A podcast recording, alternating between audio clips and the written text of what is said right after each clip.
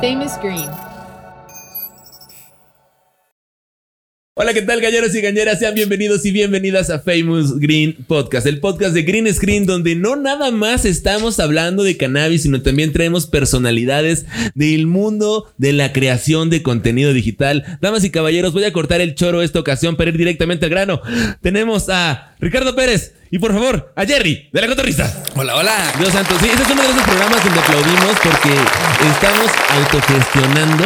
Sí, sí, creo que esa palabra no sé si exista o no, pero en este momento se justifica todo lo que uno pueda crear porque es el momento de ver a las personas que están tanto detrás de cámaras como enfrente de las cámaras de uno de los programas sensación del momento. No me atrevería a decir nada más de, de Spotify, sino una onda multiplataforma. Jerry, Ricardo, bienvenidos. Qué ¿Qué bonita introducción, hombre. Es que soy fan, la verdad.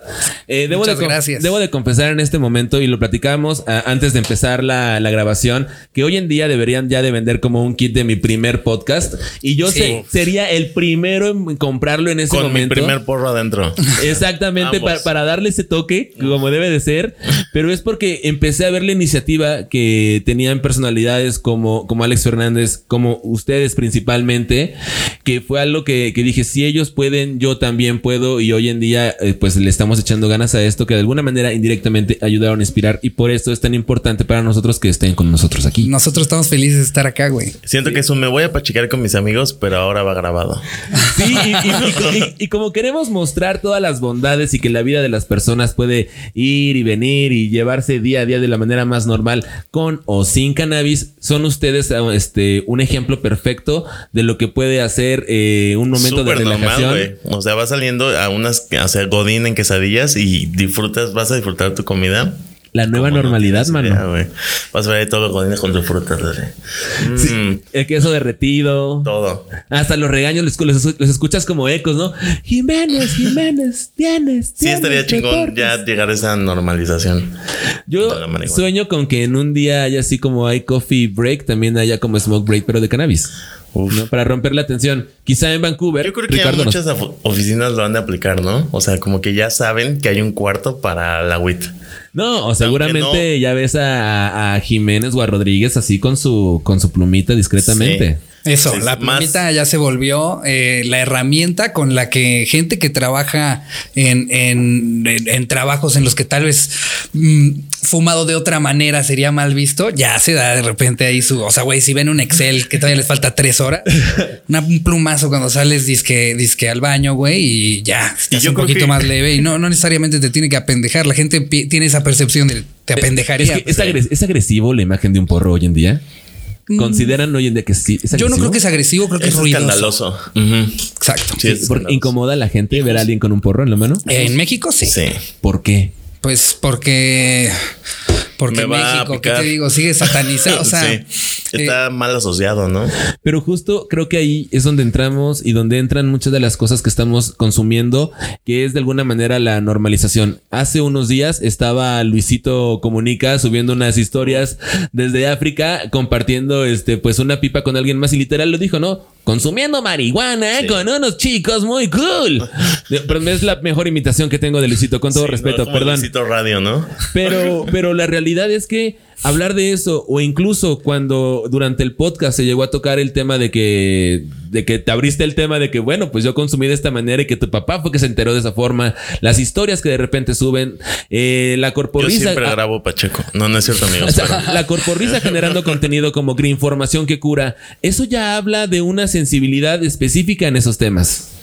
Sí, sí, o sea, creo que al iniciar con el programa de Cocom, sabíamos que nos estamos jugando un poco, pues porque no está tan aceptado como debería o como nos gustaría que fuera, pero este, la gente lo está recibiendo muy chido y nos gusta por dónde está yendo. Está abriendo muchos canales, tiene su público, porque como te digo, así en las oficinas ya hay un cuarto que saben que es para fumar, todos los diseñadores son de que voy a fumar un ratito para ver qué se me ocurre, todo eso. Entonces ya hay gente que lo hace y que quiere ver contenido contenido que está dirigido para ellos, güey. Y retomando del CBD, yo siento que el CBD ha tenido su éxito aquí en México porque las autoridades no tienen ni idea de qué es. Creo que muchas personas no les queda claro. lo ven y es como, ¿qué es eso? Es un aceitito. O sea, nadie, nadie tiene idea de qué es, ni los jefes, ni nadie. Entonces creo que por eso hasta ahorita están empezando pues ya a regular un poco más también esas sustancias. Pero por eso se ha, yo siento que por eso se ha vuelto tan famoso. Nos necesitamos informar y se tiene que normalizar. Eso es nada más lo, único que tiene que pasar.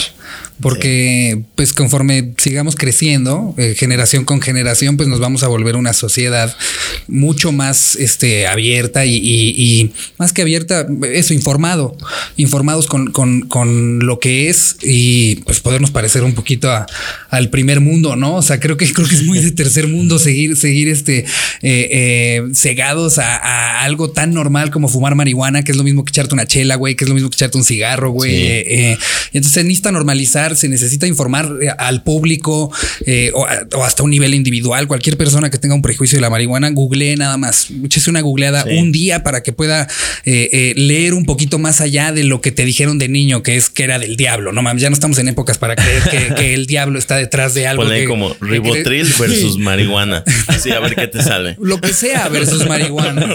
por eso se tiene que normalizar, que le perdamos un poco el miedo a que, o sea, por eso decíamos en un, en un inicio que el, que el porro es escandaloso, porque le tenemos un poco el miedo al juicio de la gente porque lo huele, lo ve, o sea, en ese aspecto es escandaloso, pero en realidad si la gente viera que te puedes estar fumando un porro y teniendo una conversación interesante eh, o haciendo algo bien, pues van a entender que, que, no está peleada una cosa con la otra y eso es, eso es lo chido de este tipo de contenido y eso es a lo que, lo que decía ayer y lo que nos quisimos este, eh, arriesgar de alguna manera con, con uno de los contenidos que sacamos en la Corpo Risa, que entiendan y que se normalice. Yo creo que el impacto está siendo tal que ya lo hemos platicado antes en otras emisiones. En canales nacionales como ADN 40 ya tienen su propio espacio. También lo que pasa en Imagen TV con cositas de Pachecos que también tienen un espacio dedicado a la cannabis. La, la existencia de, de, lo que está haciendo Cocom junto con Alex. los mismos, la misma pandilla de Homegrown Mafia que también este, la Ola 420. O sea, voy, voy a eso, ¿no? Ya no es una cuestión que, que, que se quede atrapado como en una cuestión como de sombras durante mucho tiempo que la familia o algunas personas antes como que te metían esta idea, sino que es una cuestión que toca muchos puntos dentro de la sociedad y a diferentes niveles. Eh, evidentemente en la parte de la comedia podría ser el pensamiento primario, pero justo desde la parte de la producción y, de, y, lo digo con todo y con muchísimo amor para, para Manu, que es nuestro productor, también qué pedo el estar moviendo la, la cámara y buscando el encuadre y ajustando el audio, también es un rollo que... Que, que, hay que hacer Pacheco.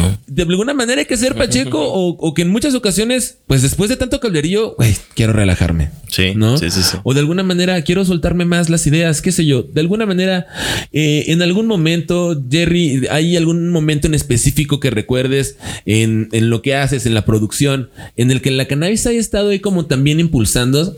Sí, o no la vida. Sí. No, sí, claro que sí. En la mayoría de las animaciones. Ok. O sea, en cuanto a algo, algo, este, como es el podcast, el cambio de cámara, los cortes y bla, bla, yo creo que no, pero a la hora de hacer algo más visual, sí.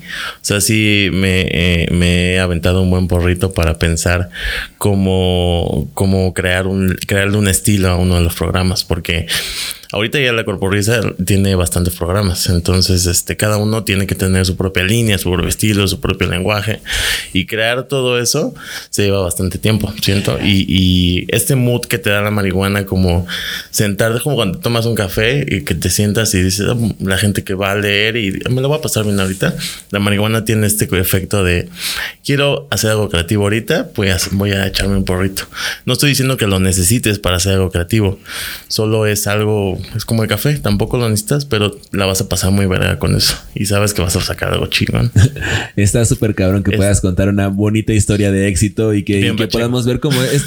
Además, contarla totalmente Pacheco, reto superado. Porque no, no dijeron al principio del programa eso, pero Ricardo y yo estamos hasta el huevo. Ay, poquito nomás. bueno, Picardo. hoy vino Picardo. Picardo Repes. Picardo Repes. Me cae muy bien. Ah, pero andamos bien.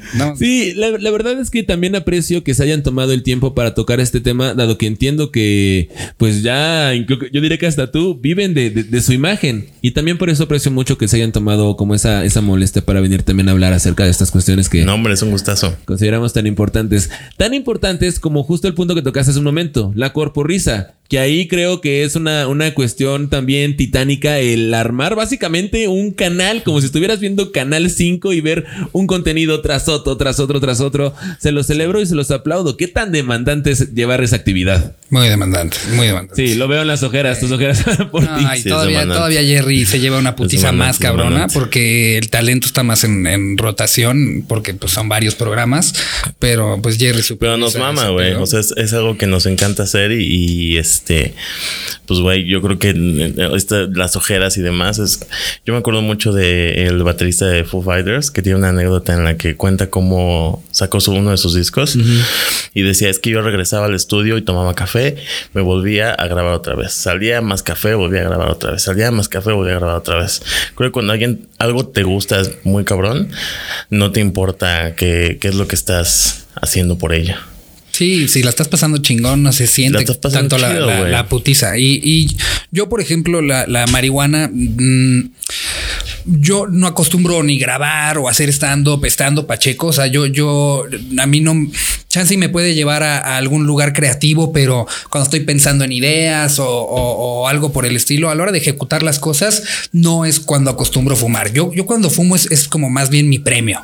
Yo sé que, cuando ya terminé de trabajar, cuando ya, ya, ya cumplí con mi deber, creo que eh, esa película eh, eh, o ese concierto, bueno, no, necesariamente un concierto, bueno, en fin, o sea, todo lo que hagas echándote un porrito es, es como tu, premio. Es para ti, Tu válvula de escape y ahí, ahí estás. Es, es, ese premio ante la, el día que estés llevando pesado por la razón por la que sea, ¿sabes? Ah, creo que así es como yo, yo lo mismo, yo exactamente lo mismo. Termino mi trabajo, me pongo a ver una buena peli, me echo un porrito y uff.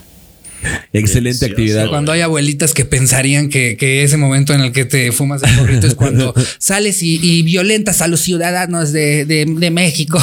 No, creo que lo más. Es lo que te digo que ya tiene que morir, güey. y será con el, con el paso del tiempo. Creo que lo único que puedes violentar son unos taquitos y ya, ¿no?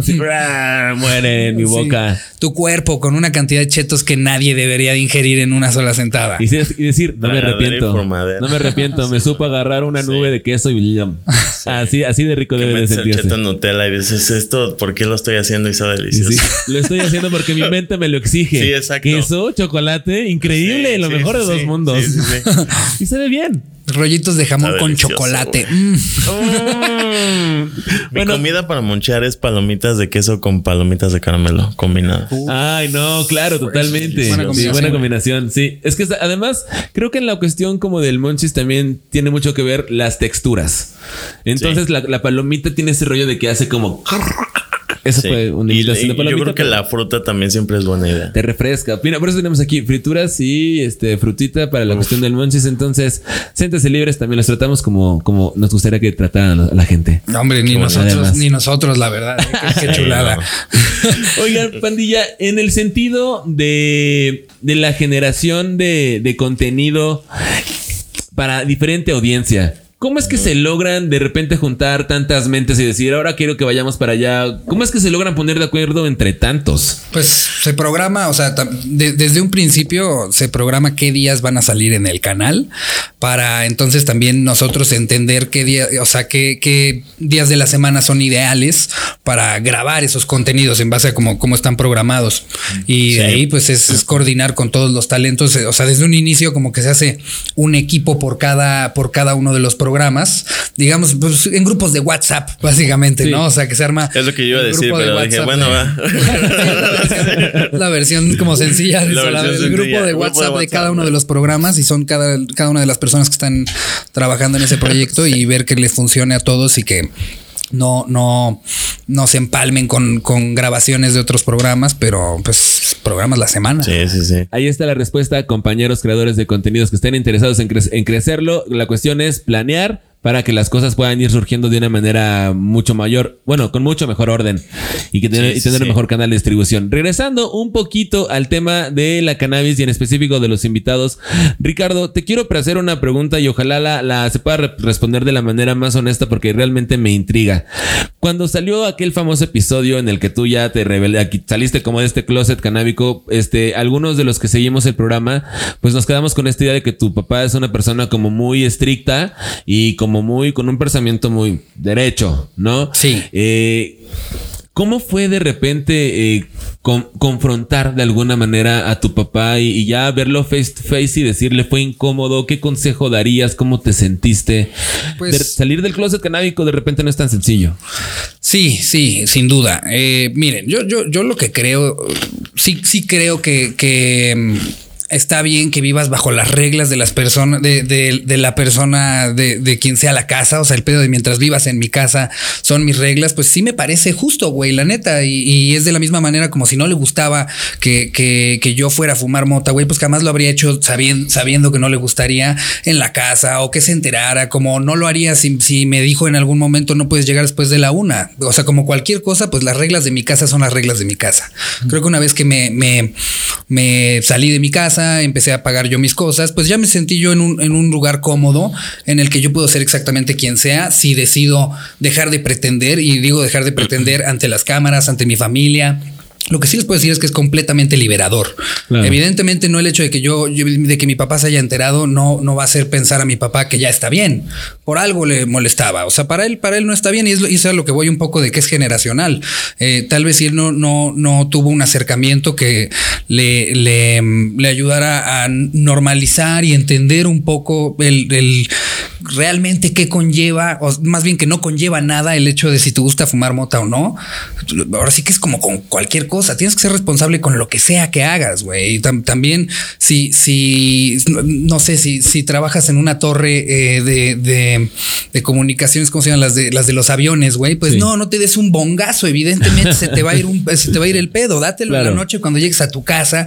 Eh, o sea, tal vez si no, no, no, en el contexto en el que él lo ve o con lo que él ha aprendido en su vida, lo ve como algo malo, pero afortunadamente creo que yo ya estoy en una posición en la que le pude demostrar que el, y, aceptar que yo, que, yo fume mota, sabiendo que sigo siendo una persona educada, que sigo siendo atento, que soy trabajador, que soy respetuoso, eh, eh, que no, no afecta una parte de mi vida en la que podría decir, híjole, es que yo creo que es la mota por lo que lo hace, ¿qué? Por lo que pasa es que creo que soy una persona responsable, pago mis impuestos, este, o sea, no, no, ya creo yo que, que, que no necesariamente soy, soy un ejemplo, sino que soy una persona que está tranquila, que está bien, que no, no obro mal y, y puedo aceptar que fumo marihuana y que, que, que me encanta y que lo hago responsablemente. En tu castigo, wow, fue todo un speech muy cabrón, qué, qué chingón. En tu caso, Jerry, eh, eh, ¿tu familia en algún momento se había habido algún acercamiento, algo así por el estilo? Sí, o sea, yo creo que es un poco por dos. Yo creo que todos crecemos con reglas. O sea, siempre hay, hay reglas. En, en, mi caso es un poco igual. Sí. Crecí con reglas. Eh, este, yo entiendo que viene desde la preocupación de que si te emborrachas mucho o fumas mucho o lo que sea que hagas en exceso, pues te hace mal, te, te puede causar cualquier cosa, eh, eh, o sea, me refiero a algo peligroso, no sé, tomas mucho y manejas, es muy peligroso, no lo hagan. Si este fumas algo como marihuana y este estás solo en la calle, te puede pasar algo. En mi caso vino desde ahí la preocupación, o sea, fue como de, es que te puede pasar algo. Y este, pues cuesta trabajo hace, eh, o sea, igual crecí y, me costó un poco de trabajo hacerles entender a, mis padres que este, pues no pasaba nada. O sea, que si lo haces con responsabilidad, tal cual de que si estás trabajando no lo hagas, así como no, no te vas a poner a echarte tres caballitos entrando a la oficina, no lo hagas, o sea, no, no va a funcionar así. Pues eso, o sea, verle el lado responsable, saber en qué momento puedes hacerlo y demostrarles a, en este caso yo demostrarle a mi familia que pues no había pedo, o sea que yo lo hago en un momento chido, estoy bien, no me está convirtiendo en nada y este me está aportando cosas padres. Saber cuándo va y cuándo no. O sea, Sí. es que es- yo ¿Cuándo- también soy fumador de tabaco, por ejemplo. Sé que jamás me prendería un cigarro en misa, güey. Claro. No, sabes, y también, o sea, y si te gusta fumar este marihuana, pues no te prendas un porro, güey, en un templo, cabrón. No, evidentemente saber cuándo va. Me lo imaginé no. totalmente. Pura mirra, es pura mirra, padre, no haga caso. En, en ese sentido, a ver, por ejemplo, ¿cuándo no está chido? Digo, hay cosas muy evidentes, pero de manera personal, ¿cuándo no es que está chido? Es lo que te digo, güey, eso es muy, muy, o sea, O sea, no vayan al dentista, por ejemplo, si están Es como cuando alguien eh, se abre en, en este en la oficina su topper de huevito y huele horrible, güey. Entonces, no está mal, pero tampoco está chido, güey. O sea, no lo hagas en este momento. Siento que es un poco eso. O la gente que fuma mientras alguien come. Claro. No, o sea, tampoco está mal, pero no está chido, güey. Siento que es un poco lo mismo con la marihuana, güey. Hay momentos en los que, pues no, por los demás y a lo mejor hasta por ti, por lo que puedes llegar a hacer en tu trabajo, lo que sea. Porque es lo que decía Ricardo, o sea, para mí la marihuana es un momento relaja- de relajación, es un momento para ti, es algo para pasártela chido, es un regalo y pues no te andas dando re- ese regalo todo el tiempo, güey. También hay, hay muchas cosas que hacer, responsabilidades y bla, bla. Hay que conocerse también, o sea, no creo que, que se puede como definir como tal cuándo sí, cuándo Sí, no. O sea, también eh, eh, yo creo que es muy similar a cuando tomas alcohol, güey. Hay banda que sabe que a partir de la octava cuba malacopean y ya se conocen y, güey, yo no quiero malacopear, ya me regreso a mi casa. También tú sabes cuánto puedes fumar y cuánto no, güey. Un Snoop Dogg se puede chingar 700 porros en un día, güey, y andar al tiro y seguir siendo Snoop Dogg. Pero te digo, o sea, también depende de, de- de cómo, cómo te pegue, cómo te trate. Hay gente a la que la, la mota los regaña, güey, y la pasan mal con eso y entonces luego no por eso no fuman mota. O sea, tampoco se trata de que todos fumen o todos no fumen, nada más entender que algunos lo hacen y a algunos les cae de maravilla, güey. Y pues si a ti no, no te gusta esa experiencia, no hacerla, pero pues entender que es completamente normal. Sí, eso, güey. Así como hay gente Calarla. que, ay, no, el tequila a mí no me gusta. Calarla. Sí, es- eso es lo mismo, güey. Yo tengo amigos editores que así fuman bien cabrón para trabajar. O sea, tiro. son de que, ah, voy a editar tal cosa y lo ves así, su compu llena de porros y bueno, de todo. Y este, así, así chambean, güey. Les mama hacerlo. ¿Y sabes qué es lo O peor sea, de no todo? estoy diciendo que no se pueda. Lo- claro que se puede, güey. Lo que arde eh, eh, a, la, a la comunidad canábica es que, que se cuestione este pedo de la marihuana y cómo te afecta y si puedes trabajar o no puedes trabajar, cuando es completamente aceptable, nada más que los hacemos pendejos con que en el nivel financiero, hasta en, med- en médicos, en un chingo de profesiones abusan de cocaína, abusan de medicamentos, güey, y es como, Sí, porque están volteando a ver al barrendero, güey, que se le hizo más fácil y más a gusto, güey, barrer después de haberse fumado un toque en una pipita, güey, pero no, no se está juzgando poniendo el, el tema sobre la mesa de la banda que trabaja en finanzas y que es adicta a la cocaína. Con el talco aquí, Doña Mari. Quizá y lamentablemente siempre ha sido más fácil, más fácil juzgar que voltearse a ver uno mismo. No, de repente es más fácil señalar y lamentablemente cuando algo es más fácil para uno, seguramente es más fácil para muchos. Y gracias a, a estos momentos en los que podemos ver a personas completamente efectivas en su chamba, claramente se ve que son unos cracks.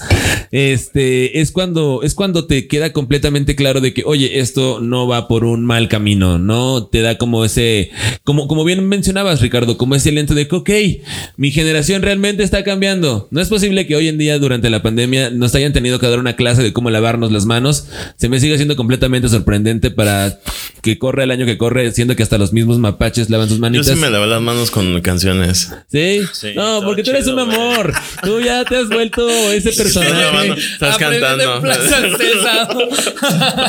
Tú, tú eres como ese personaje de que, ¿sabes? Es como, "Ay, lo quiero abrazar, pero con la mirada. ¿Sabes? No sé, desprendes ese, ese sentimiento de empatía muy, muy cabrón. Que es lo que platicábamos también hace rato. Cómo de repente tu papel dentro de la producción no se ha vuelto nada más en la parte de, de estar buscando los mejores encuadres, sino en realmente ya involucrarte dentro de, de los chistes y del desmadre y de la cotorriza como tal. Y entonces las, para las personas que seguimos la cuenta se vuelve como llevas el chiste más allá, porque ya lo rebotas por todas partes. Y eso es lo que también creo que apreciamos de repente los, los fans con ese buen sentido del humor que siempre están cargando.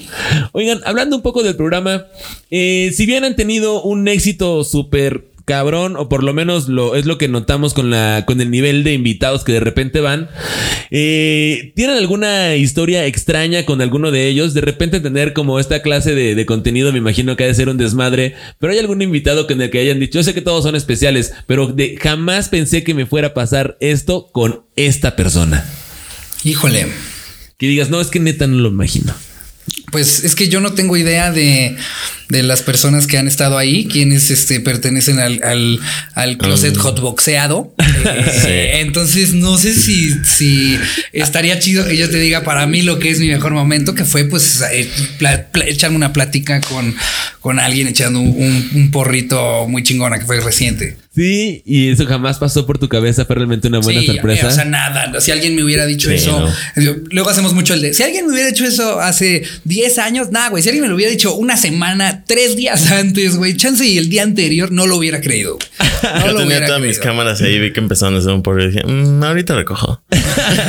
Me senté ahí con ella porque fue un gran momento. Se puso Eh, sí. Y, y es lo mismo que yo veo reflejado tanto en ustedes como en los mismos invitados. O sea, sí siento que de entrada es una manera de, de pensar completamente diferente.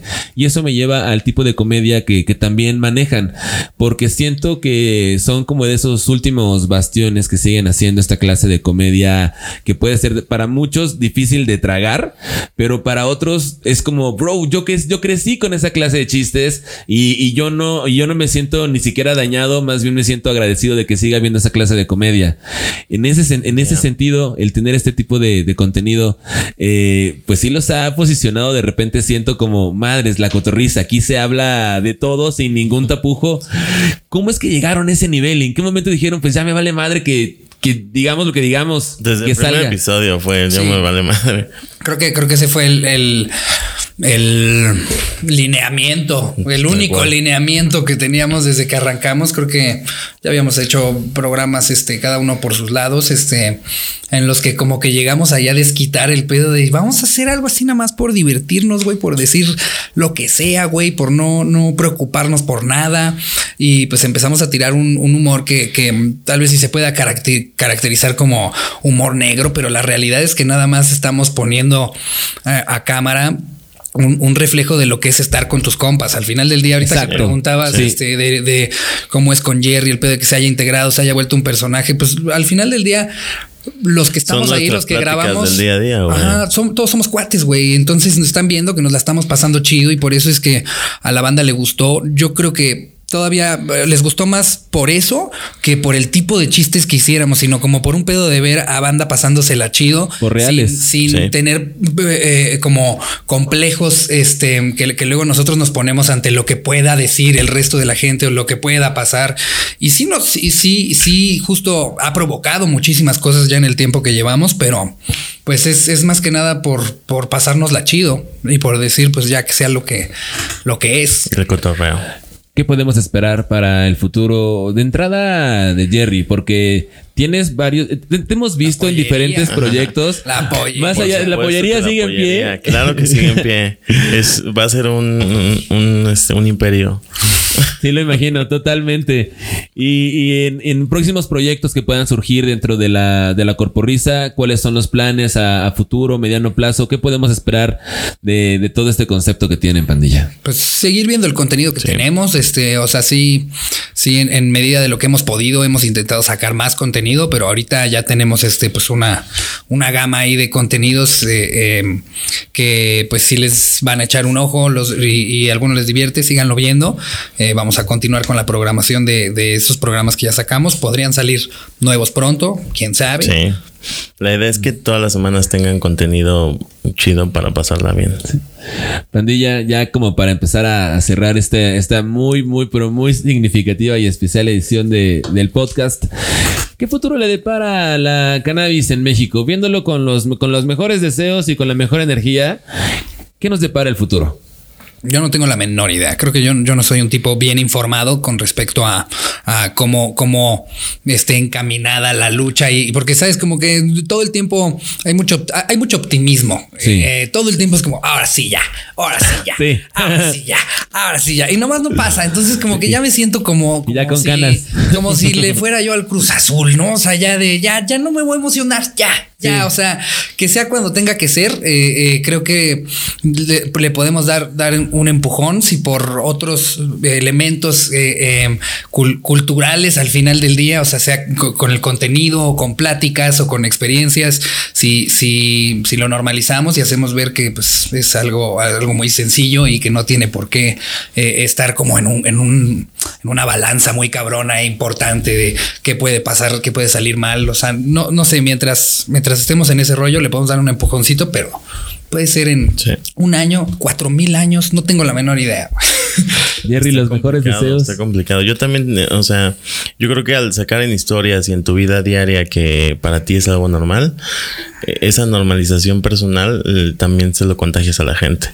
Entonces, todos estos programas y, y que a la gente que invites y al público que le llegues, este, empieza a crecer, este, con todas sus historias y compartiendo y diciendo de boca en boca, "Oye, esto está chido y a lo mejor, este, te la vas a pasar bien con esto, con no sé. Hablando del tema abiertamente, informando a la gente, a los que están a tu alrededor, creo que ayuda mucho y es lo que yo intento hacer. O sea, lo- cuando me preguntan, yo digo lo que es, digo que consumo y cuándo, y, y, este, creo que eso es como mi lucha.